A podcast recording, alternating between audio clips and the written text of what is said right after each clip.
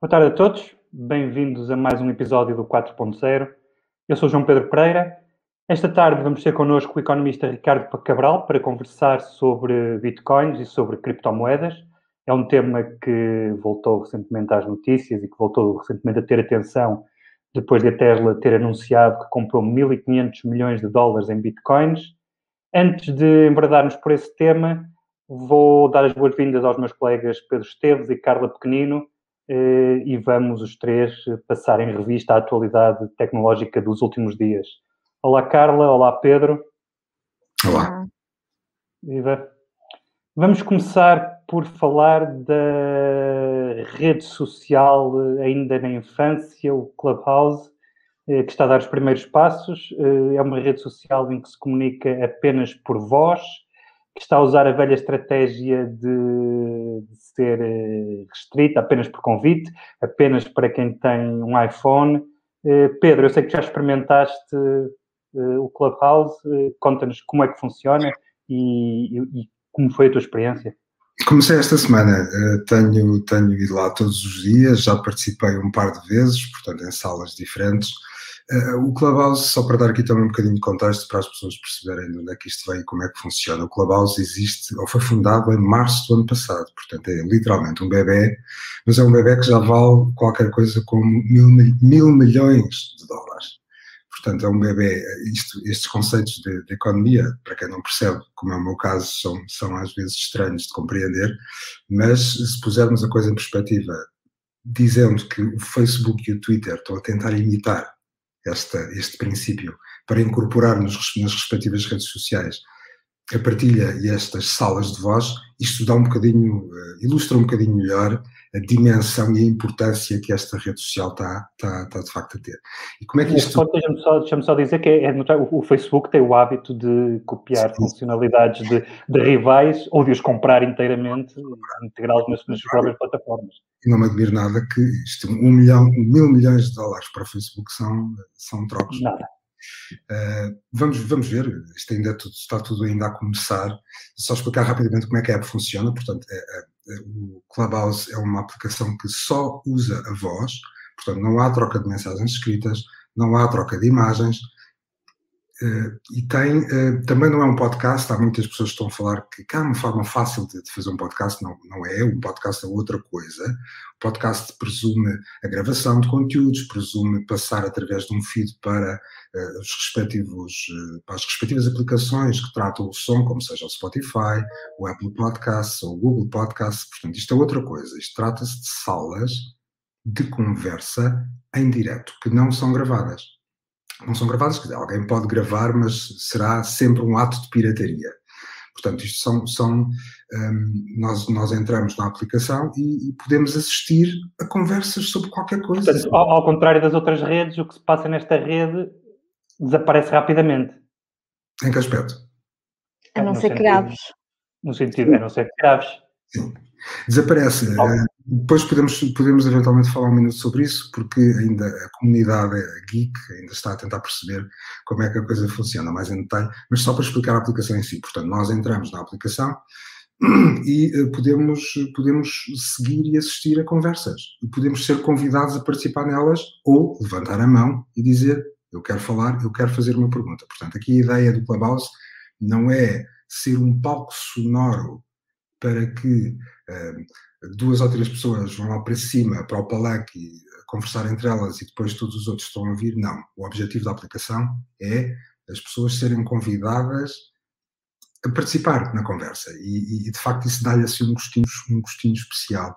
Eu acho que há, há três atrativos especiais nesta aplicação, que são, primeiro, é muito fácil de usar. É mesmo é, todo o desenho, o user interface, né? todo o desenho da aplicação é extraordinariamente simples.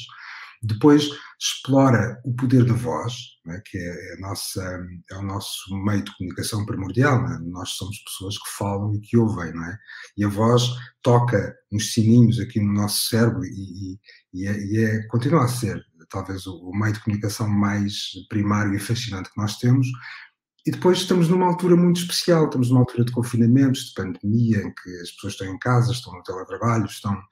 E há esta vontade de conversar que as pessoas têm. É uma coisa que eu tenho sentido uh, nas salas em que vou entrando, que vou picando, digamos assim, as pessoas estão ávidas de conversar sobre coisas. E é, uma, é, é de facto uma coisa, uma coisa muito interessante a observar.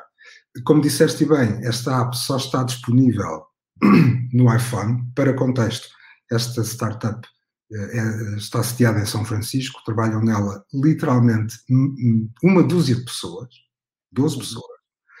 Um, tem já algumas centenas de milhões de utilizadores. Estão já a trabalhar na aplicação para Android, portanto, e, isso, e aí, eh, quando isso acontecer, o, o, boom vai ser, vai ser presumo, eh, espetacular, é? porque há muito mais dispositivos, dispositivos Android do que, do que iOS.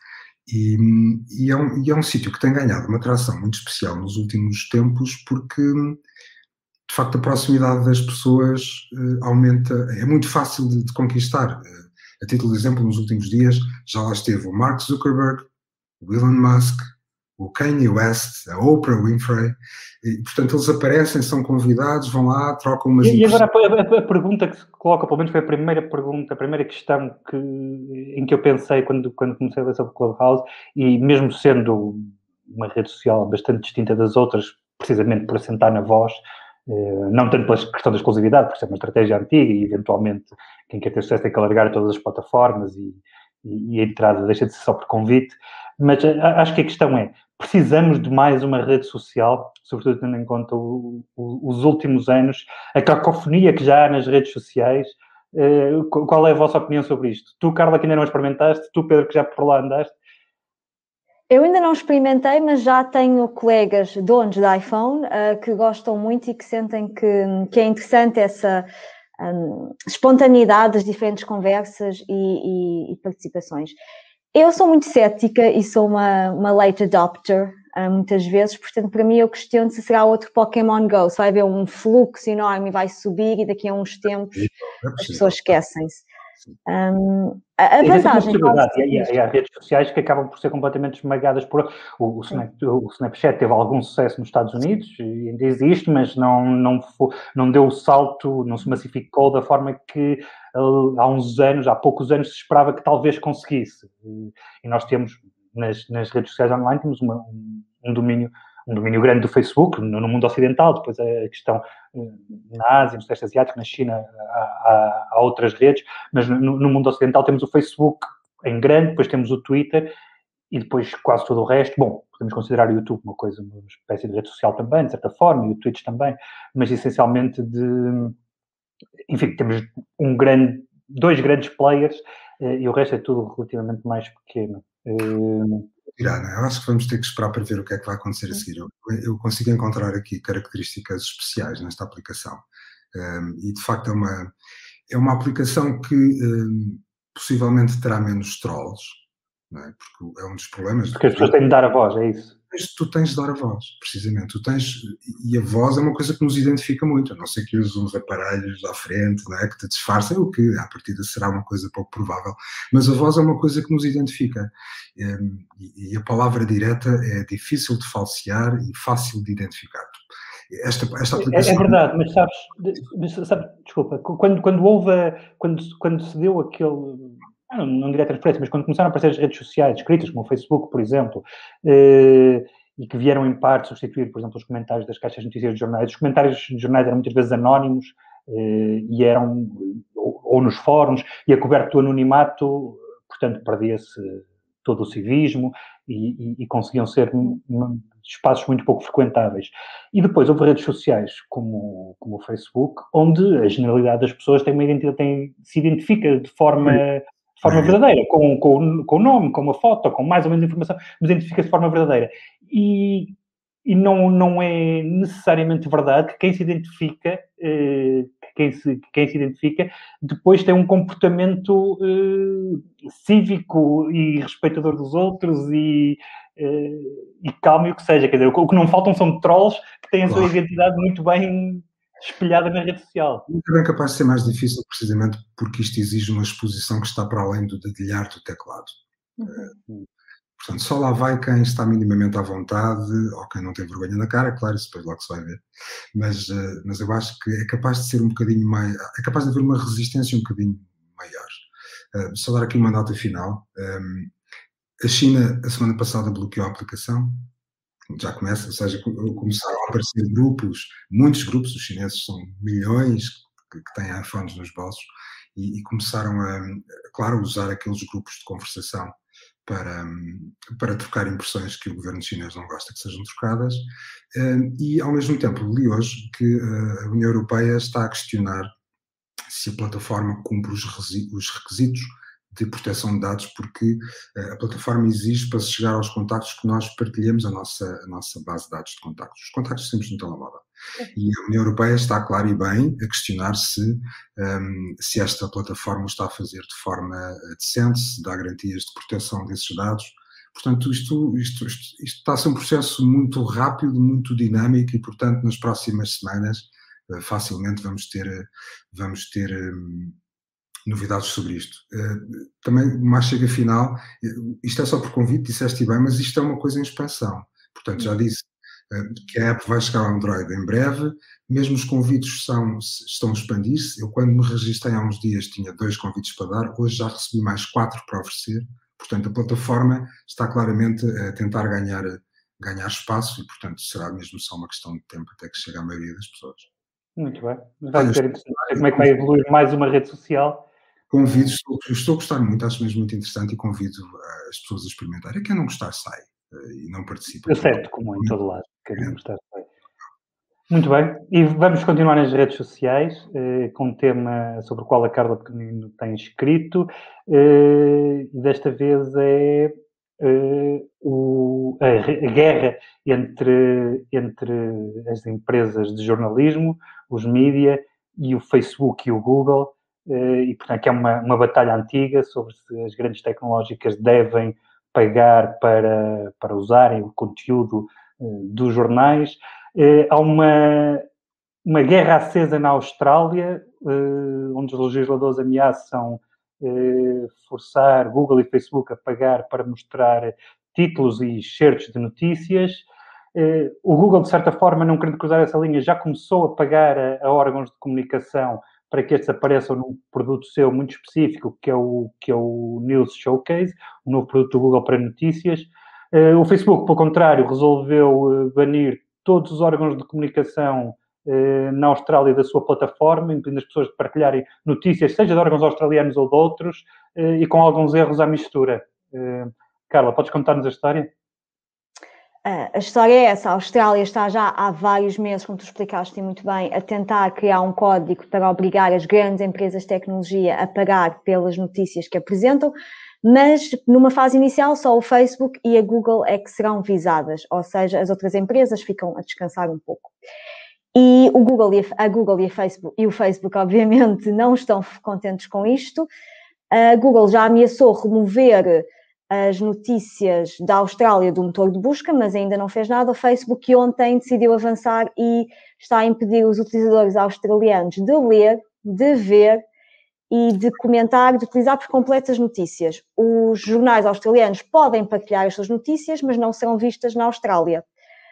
E isto, no fundo, é uma forma de fazer pressão sobre o Parlamento australiano e mostrar que a lei não vai funcionar lá, ou pelo menos parece ser, ser o objetivo do, Facebook. O governo está atualmente a ser discutido em Parlamento, começou esta semana. O primeiro-ministro australiano já disse que não vai ser intimidado pela atitude do Facebook e que, há, e que o facto do Facebook remover a amizade da Austrália uh, não será o suficiente e acha que é uma atitude até bastante deselegante. E estamos eu, neste ponto. Parece muito determinada. Ontem vi uma entrevista, já não sei onde, um, um vídeo dele e o governo australiano parece mesmo determinado em Sim. não ceder de maneira nenhuma. Sim, acho... houve, uma, houve uma, uma, uma, frase muito uma na, na explicação, no, no, no post, no, no, comunicado que o Facebook fez, eh, disse que, se, se, não me engano, que os conteúdos de jornalismo eh, eram uma, uma porcentagem muito pequena, 4%, se não me engano, do, do, do, conteúdo que circulava na rede. Eh, eu, eu acho, eh, enfim, o número é, é, o número que eles dizem. Na verdade, não, não me custa acreditar. Eu, eu acho que é verdade. Eh, o, o, Google e o Facebook, sobretudo, dizem, dizem isto e parece-me verdade no sentido de que, apesar desta depende já ter, sido, já ter sido maior, os órgãos de comunicação dependem mais deles do que eles do, do conteúdo dos órgãos de comunicação. Sim. Dito isto, dito isto só, só para terminar, a ideia de, de num país remover toda a, toda a imprensa de um país de, de uma plataforma como o Facebook eh, parece-me uma receita para a proliferação completa de todo tipo de desinformação, porque neste momento eles convivem, não é? Temos desinformação, temos fake news, temos boatos, temos tudo eh, que convive pelo meio com notícias de, de, órgãos de comunicação credíveis e sérios e, e, informação rigorosa. Quando se retira este esta parte, não é? Do, é os pratos da balança pendem ficam a prender só para um lado. Parece-me mesmo que do ponto de vista do negócio, eu percebo que o Facebook não dependa muito dos jornais, parece-me que é verdade. Uh, acho que é um tiro no pé também para eles, uh, já para não falar da, da, da, da, responsabilidade que têm, dada a dimensão que têm, de, de conseguir contrabalançar naquilo que circula na rede o, a desinformação com, e isso tenho que ir buscar aos, aos, aos sites noticiosos, aos sites de jornalismo, com a informação rigorosa. Eu tenho, a minha grande questão é essa, é se, se as notícias, e agora tomando por exemplo o Facebook, eh, as notícias lá seriam lá, uma golfada de ar fresco num sistema inclinado pelo algoritmo, não é? Como tu dizes, reforçando aquilo que dizias, será que se tu tirares de lá as notícias, as pessoas vão à procura de notícias ativamente? E não sei se a Austrália será o melhor exemplo. Se fosse em Portugal, os portugueses iriam à procura Alguns sim, não é? Alguns sim, nós, nós sabemos isso pelo nosso exemplo. Nós temos pessoas que nos procuram, que, que vêm ao nosso site, seja via Google, seja via Facebook, relação... ou diretamente ao nosso site. É a relação custo-benefício, é isso que me faz ter algumas dúvidas sobre a eficácia disto e se não estamos mais a perder do que a ganhar. Embora, enfim, o Facebook. Ah, tenho um amigo que diz que o Facebook é o demónio, não é? E é capaz de ser um bocadinho demónio, porque por causa da tal bolha em que o algoritmo nos mete e por ser um veículo para espalhar desinformação e e tudo ah, mais. Acho que, temos, acho que temos o problema de. O, o, o Facebook tornou-se uma, uma, uma, plataforma tão subjacente à, à, nossa comunicação na esfera pública, de tudo, que, e viu-se na Austrália que eles, por arrasto das notícias, cancelaram uma série de páginas eh, governamentais e oficiais, nomeadamente relacionadas com vacinação. Eh, quer dizer, de repente eh, depositamos uma parte das nossas necessidades de comunicação, nomeadamente comunicação institucional, de comunicação dos Estados com os seus cidadãos, depositarmos em plataformas uh, como o Facebook, em plataformas privadas, que têm uma orientação legítima de negócio, uh, mas depois o que acontece é que eh, acontece isto, depois há, há, falhas na informação sobre a vacinação na Austrália, porque o Facebook decidiu cancelar uma série de coisas. E é, é, é, muito pernicioso a forma como, num espaço relativamente curto de tempo, de, pusemos tanto dos nossos o, o, Facebook se tornou o, uma infraestrutura de comunicação tão forte, nomeadamente do, dos Estados para os seus cidadãos, das, das, autoridades públicas para os seus cidadãos. Isso, isso talvez seja o que me faz um, mais confusão nesta história da Austrália.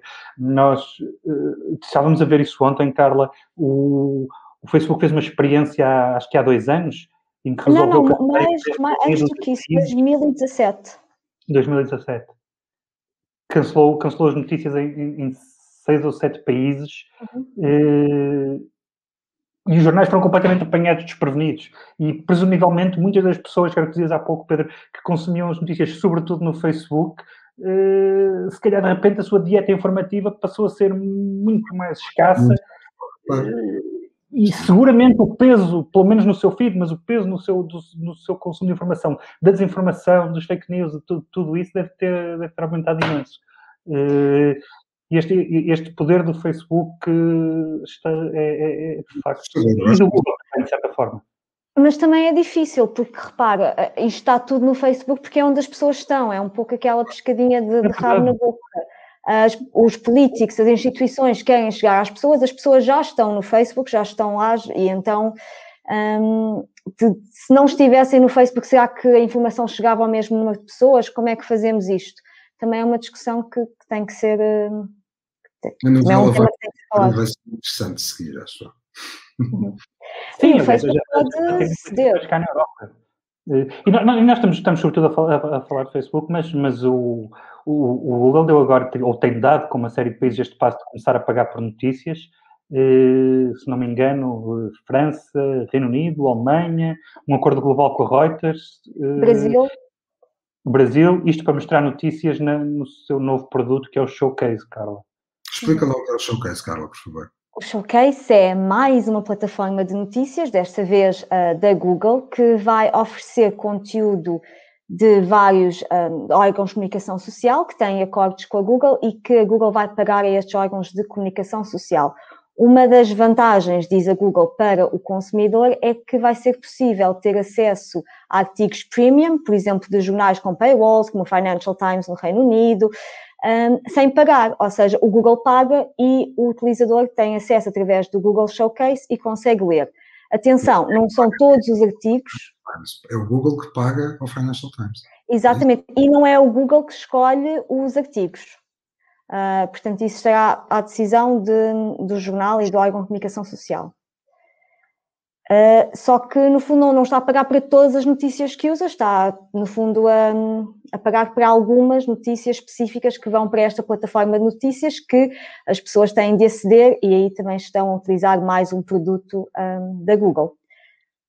É de certa forma uma, uma, vitória para a imprensa que há muito tempo reclama pagamentos uh, por parte do Google, uh, mas não é uma vitória completa no sentido que o Google está a pagar essencialmente para ter eh, ainda mais conteúdo numa plataforma sua, o que, como a Carla estava a dizer, inclui conteúdo atrás de uma paywall, por isso isto uh, pode ser aqui um, uma espada de dois gumes para, para a imprensa.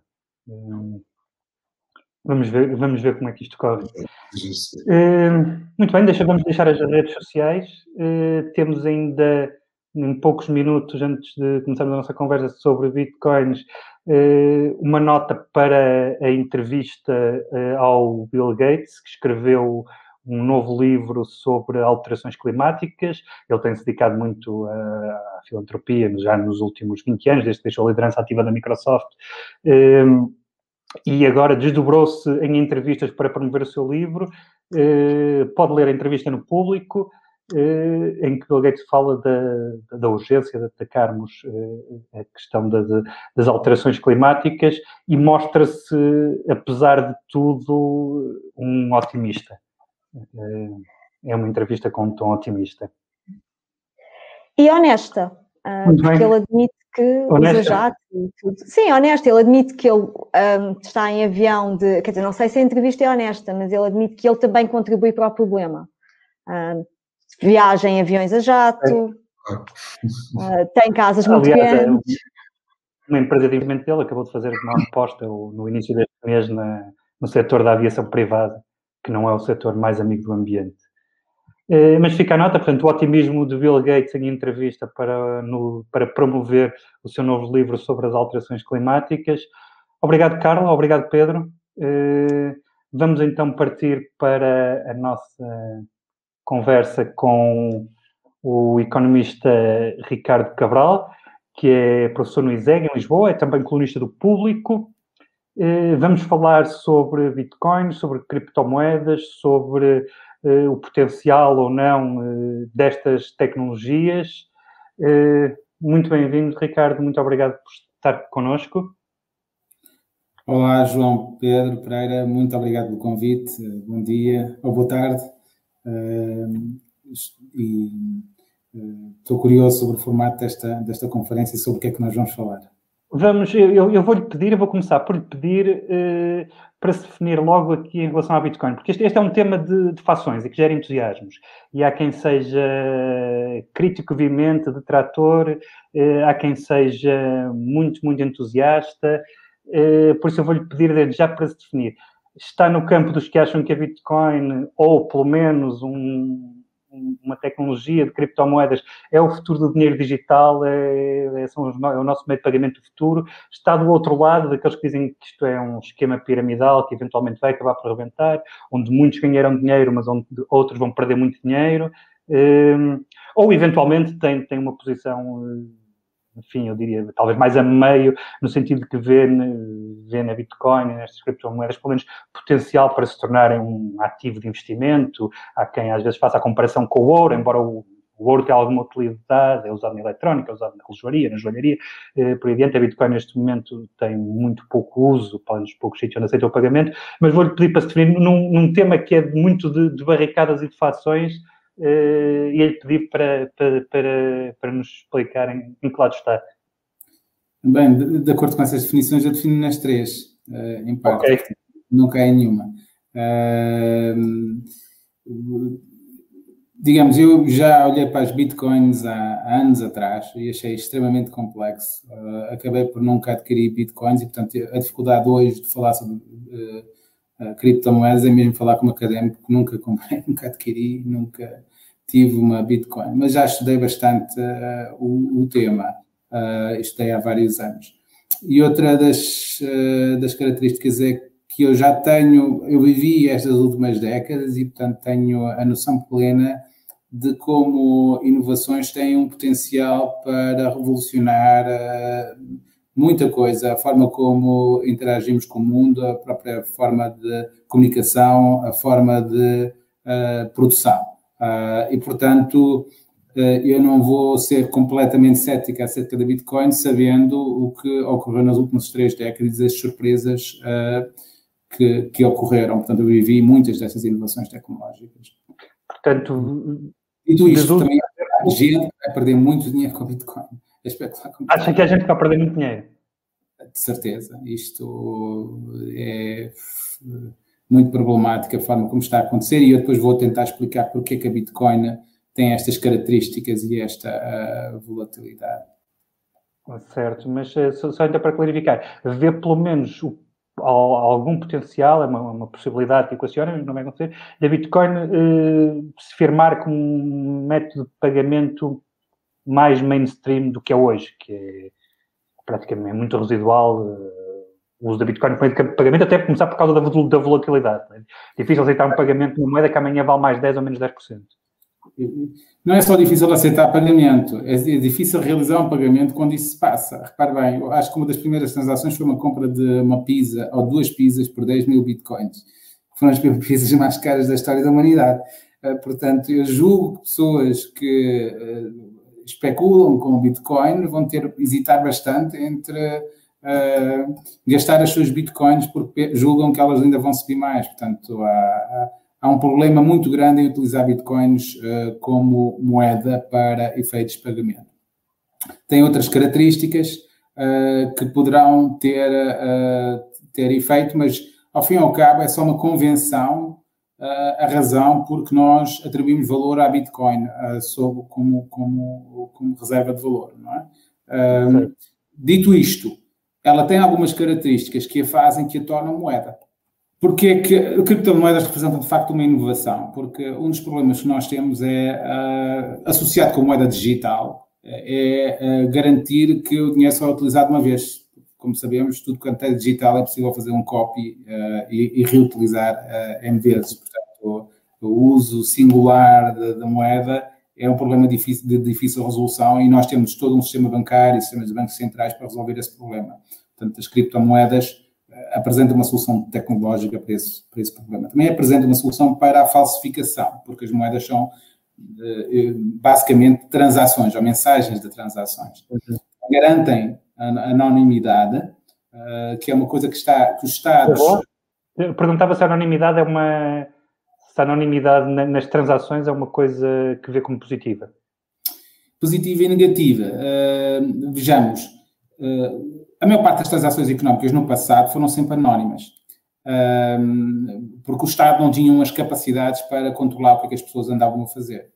Uh, claro que depois havia controles e metodologias para detectar fraudes, ou fugas a impostos, ou crime, uh, mas a maior parte das transações eram anónimas. Agora, com as tecnologias de informação, os Estados têm tendência a tentar controlar tudo e a tentar saber tudo e exigir cada vez mais informação.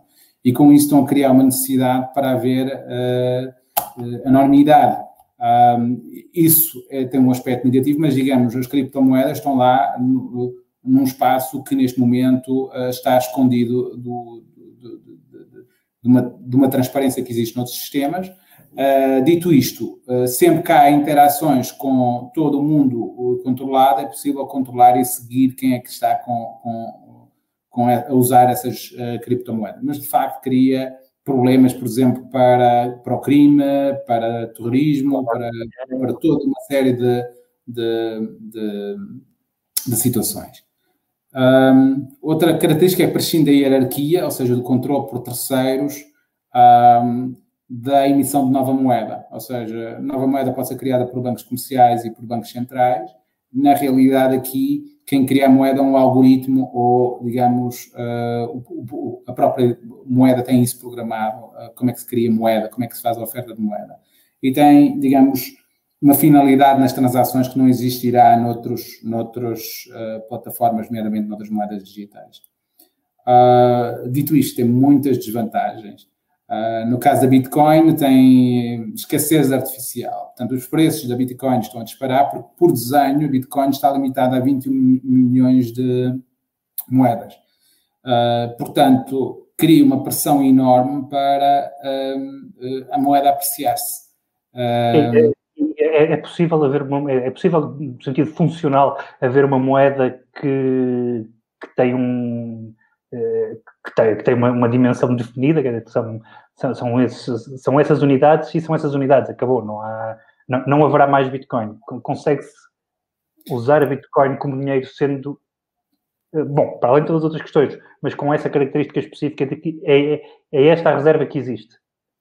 Sim, mas isso não faz sentido uh, do ponto de vista económico. Isto é uma, uma visão um pouco restritiva, se calhar, do ponto de vista de engenharia, foi isso. Vamos criar valor que nunca vai ser diluído, que não vai ser criado moeda. Mas, na realidade, se não houver mais moeda, temos uh, deflação. Uh, e, sobretudo, com esta quantidade de moedas no mundo, com 80 bilhões de ativos, não, é muito mais que isso. Portanto, com muitos bilhões de ativos financeiros, teríamos aqui problemas na, na, se, utilizar, se resolvêssemos todos utilizar bitcoins para fazer uh, transações.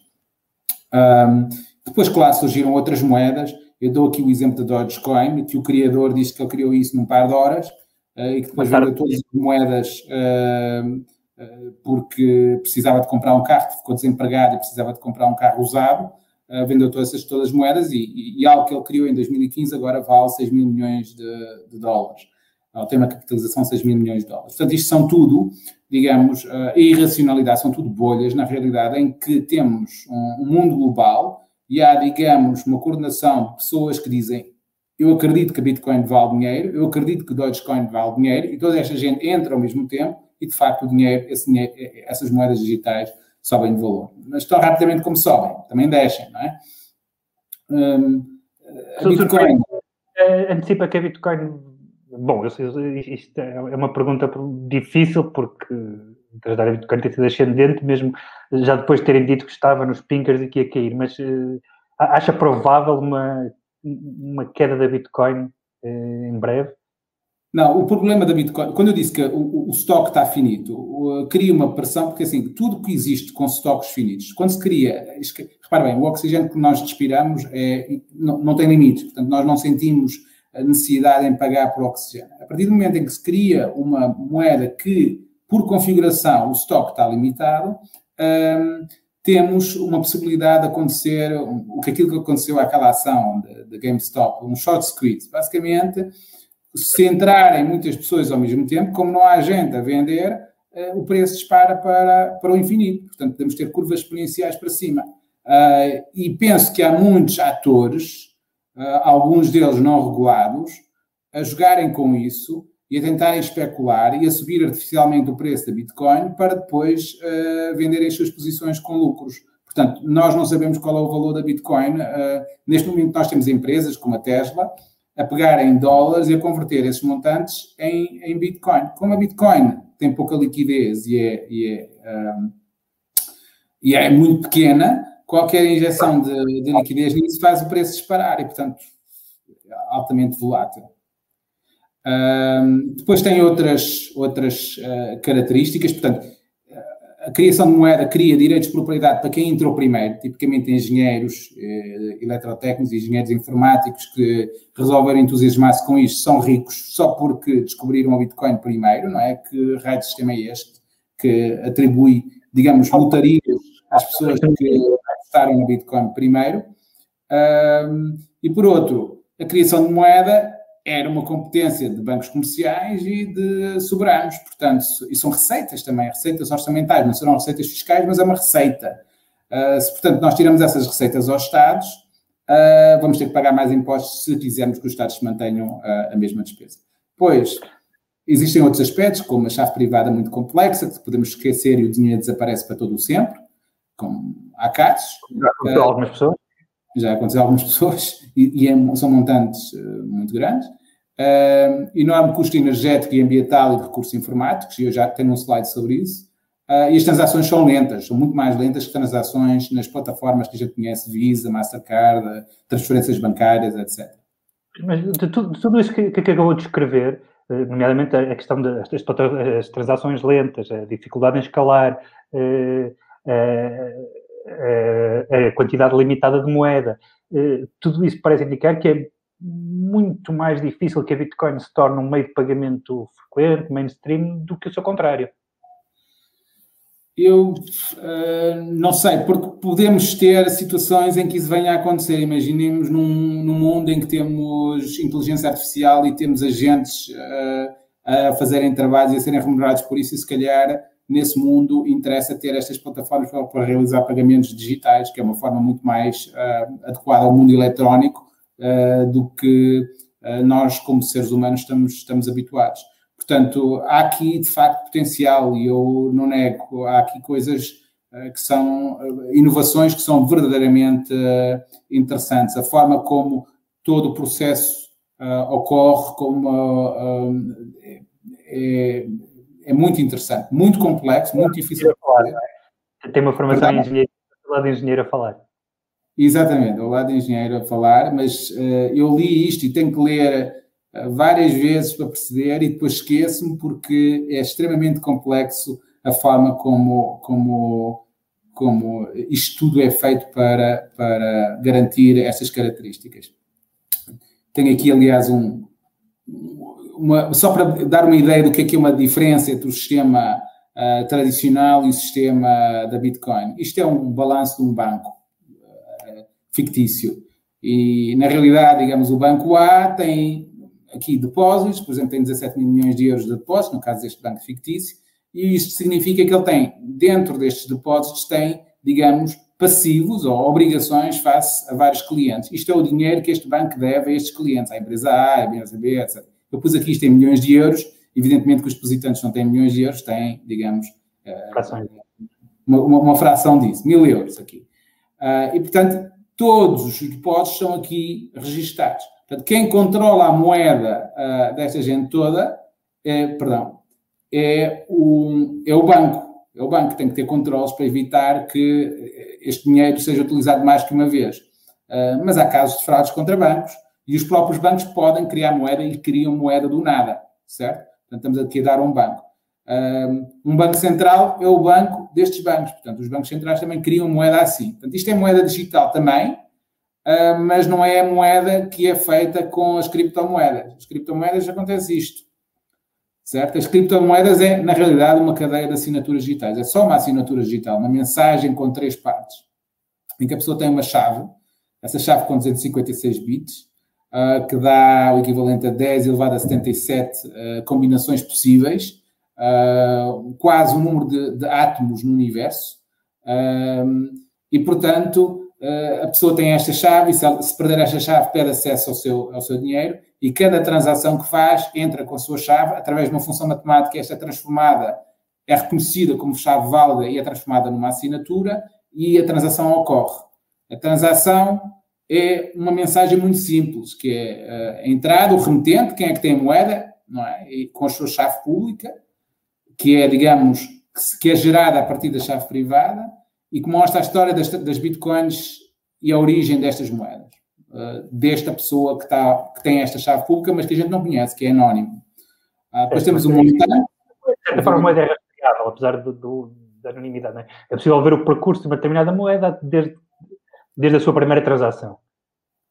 Sim, acho. Sim, é isso. É ver o percurso da moeda. Um, depois temos o montante, o valor das bitcoins na transação, e depois temos o destinatário, que é um, endereço que recebe essas bitcoins. Uh, e, portanto, é uma mensagem que depois fica codificada e é uma rede a fazer isso, a codificar uh, uh, essas transações. temos aqui, eu tenho aqui um gráfico só com preço da Bitcoin vemos aqui os montantes são muito pequenos. Tivemos em 2017 um pico, chegou a quase 20 mil dólares, depois chegou para 3 mil e agora está, já ultrapassou os 50 mil dólares. Numa escala logarítmica, portanto, em que dá para. Aqui está muita coisa escondida que não se vê, não é? Uh, mas uma escala logarítmica vai de 10 em 10 e vemos aqui em 2011 tínhamos, uh, aliás, em 2011 estava a 0,3 uh, dólares. Portanto, quem quer que seja que resolveu brincar com isto no princípio e manteve este dinheiro, está a ver, multiplicou por uh, mais de. Tem alguma uh, convicção de manter esse dinheiro ao longo desse percurso todo. E manteve esse dinheiro ao longo deste percurso todo. É, por tão pouco, quando sobe mil vezes ou 10 mil vezes, já há tentação de vender. Pensa aqui um euro, pensa aqui um dólar, não é? Basicamente aqui, e temos aqui 50 mil dólares, é multiplicado por 50 mil vezes. Portanto, são valores obscenos e que não tem. Pense nisto como uma lotaria, essencialmente, ou com um total Não tem nada a ver com valor real ou, ou, qualquer coisa. Tem a ver um pouco com o desenho, com a limitação de, de moeda que existe no espaço da Bitcoin. Certo? E, e, também, e, também, porque tem essencialmente havido, enfim, tem havido, como referiu há pouco, é relativamente fácil manipular o preço e a Tesla, quando faz uma compra relativamente grande, é o suficiente para, para, para induzir logo um aumento de preço. Eh, portanto, basicamente estamos, estamos aqui numa lógica um, que, que tinha a ver com a minha pergunta inicial, uma lógica um bocadinho de, de uma pirâmide. Temos eh, pessoas a entrar, e, alguns dos quais entrar com, com dólares ou com euros para comprar bitcoins, Hum, Sim, mas, mas isso ainda seria, eh, digamos, agentes. Ou serão, ou serão vendidas, ou serão vendidas a outros, ou com as quais é possível, enfim, já comprar algumas coisas, eh, mas provavelmente será preciso mantê-las muito tempo para um eventual futuro em que, em que tenham uma utilidade corrente. Se esse futuro. Há, há empresas já a endividarem-se, a pegarem dinheiro dessa dívida, a contraírem dívida para comprar uh, bitcoins, ou seja, isso é especulação pura. Se a bitcoin cai, eles ficam com a dívida e ficam uh, uh, sem dinheiro, não é? Agora, além disso, há atores, portanto, isto passa-se nas fringes do mercado regulado, há atores que podem estar, eu tenho lido coisas na internet, há atores que podem estar a, a manipular o preço da Bitcoin, criando mesmo esquemas de Ponzi para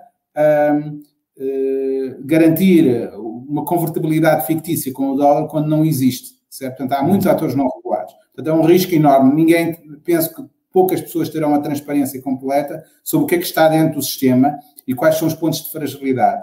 Se há, digamos, entidades a receber depósitos de pessoas que julgam que têm bitcoins e não têm nada, e essas pessoas usam esses fundos para comprar bitcoins na expectativa de depois uh, apoderar-se desses bitcoins, um, é evidente que isso faz o preço da Bitcoin subir, mas depois uh, haverá problemas mais tarde.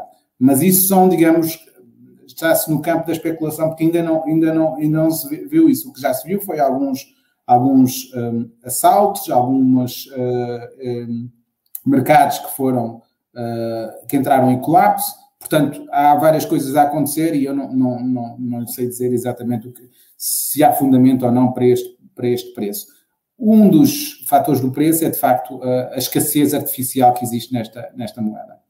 Uh, só para dar uma ideia da melhor bolha especulativa, isto era a maior bolha especulativa em 2017. Entretanto, ainda subiu mais, portanto, uh, já passou todas as bolhas uh, da história da humanidade, de acordo com, com, com esta fonte, com Voy Investments. E, portanto, é, digamos, a primeira grande bolha global.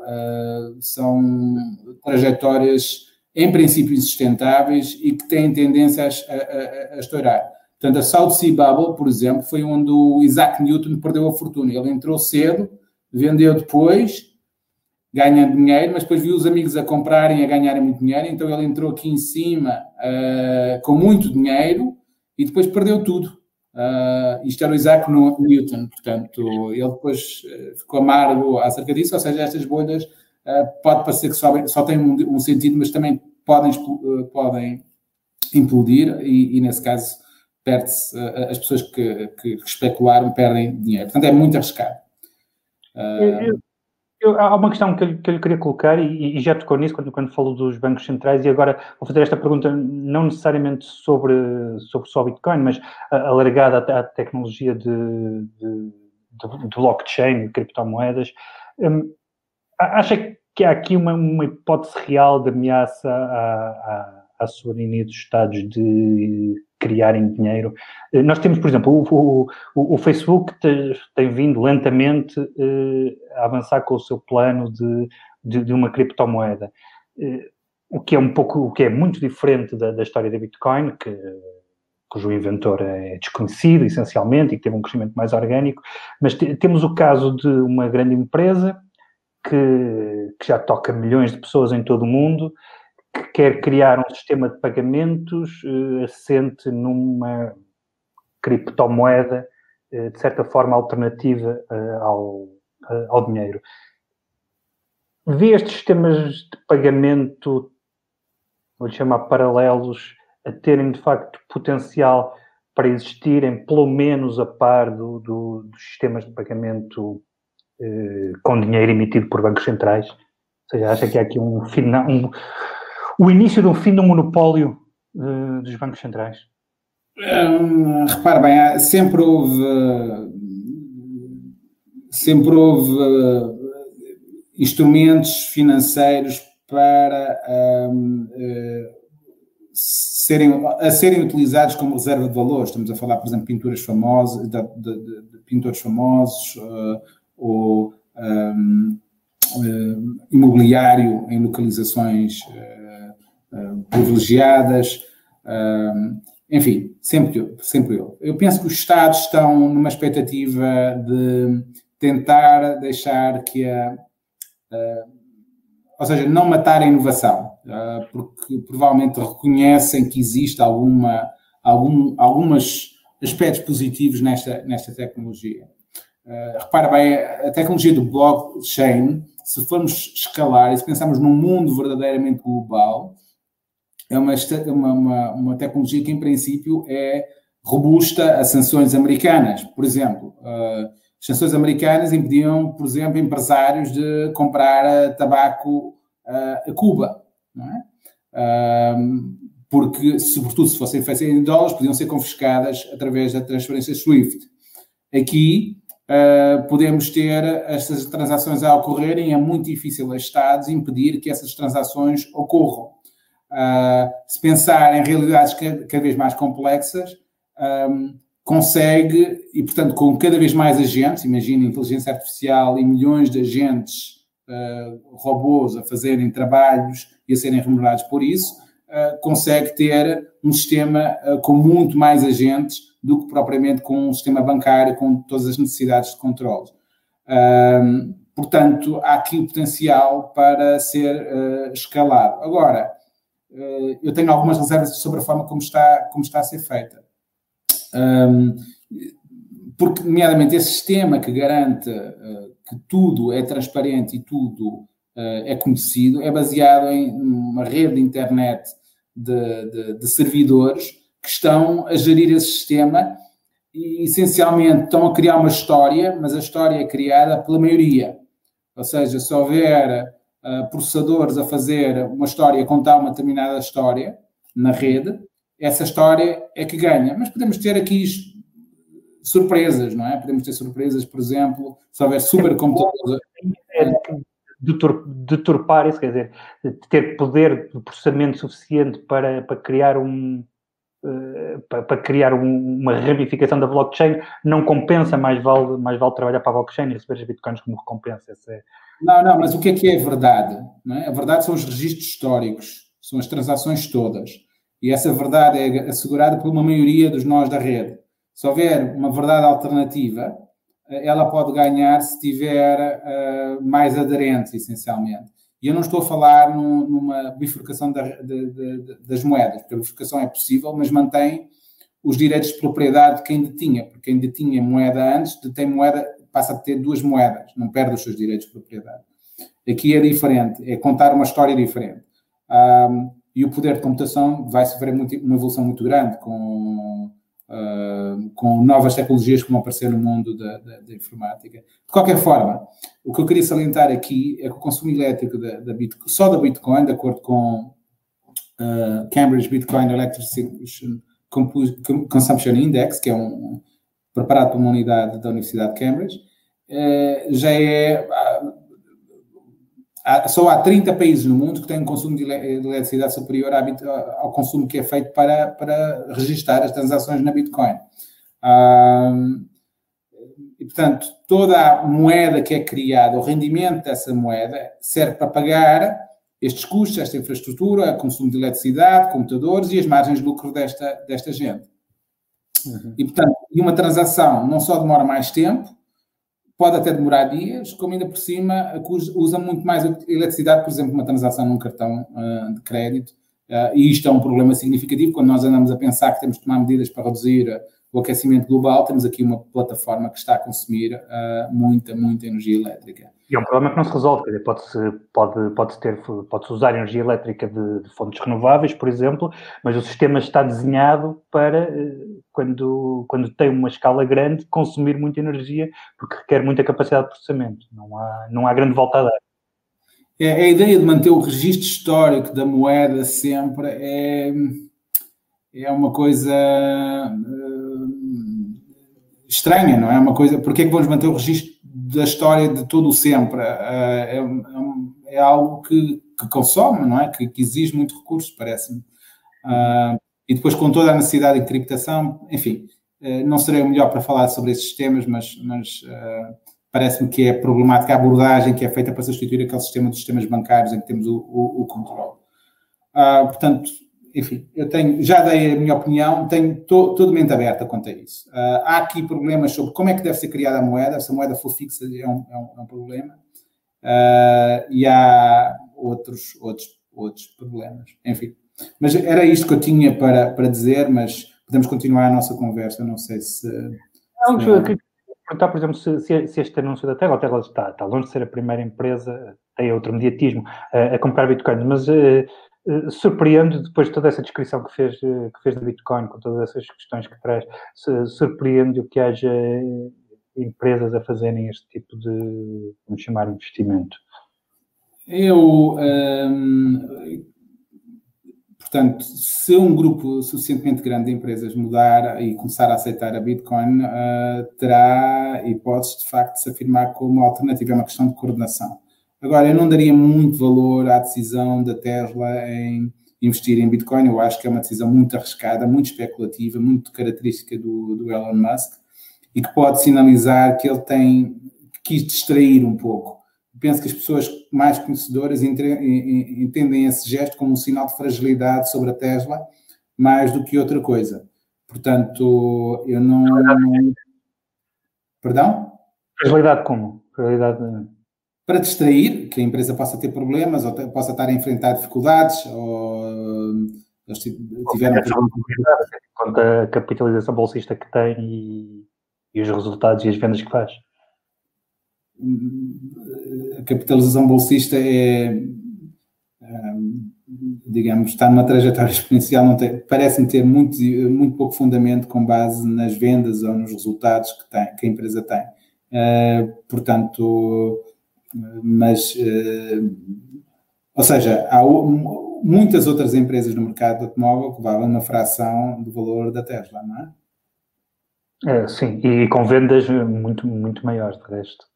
É, sim, o Elon Musk tem essa característica, não é fácil para o Elon Musk comprar, eh, ou para a Tesla, comprar 1.500 milhões de dólares, porque vi, basta o anúncio para se tornar um bom investimento. As ações da Tesla têm descido, mas, mas, a, mas a Bitcoin subiu significativamente depois do anúncio. Eh, e, aliás, foi isso que trouxe o tema à atualidade, é, por isso, é sobretudo por isso que estamos a, a falar da Bitcoin hoje. Eh, portanto, é, é, daqueles investimentos cujo anúncio, o simples anúncio, é, por uma pessoa como o Musk, torna-o torna de imediato e pelo menos a, não, Pessoas comuns podem ir a, atrás, mas pode ser uma peça de investimento para a Tesla, porque provavelmente o mercado é tão.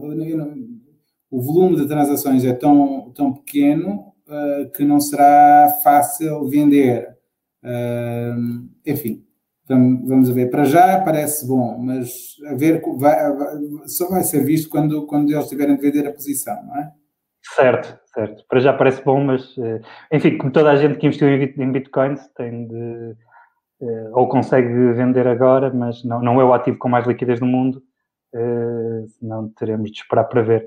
Agradeço muito a sua disponibilidade para esta conversa e as suas ideias foram seguramente úteis para, para a nossa audiência, porque este é um tema complexo, não, mesmo a tecnologia, como, como, como, explicou, é uma tecnologia extraordinariamente uh, complexa e que eu já, já percebi que faz, às vezes, as delícias de alguns informáticos, uh, mas, mas não é não, não é fácil de compreender para quem não tem para quem não tem informação, por isso também exige algum salto de confiança, imagino para muita gente que, que compra uma moeda que assenta numa tecnologia que não compreende, porque apesar de tudo...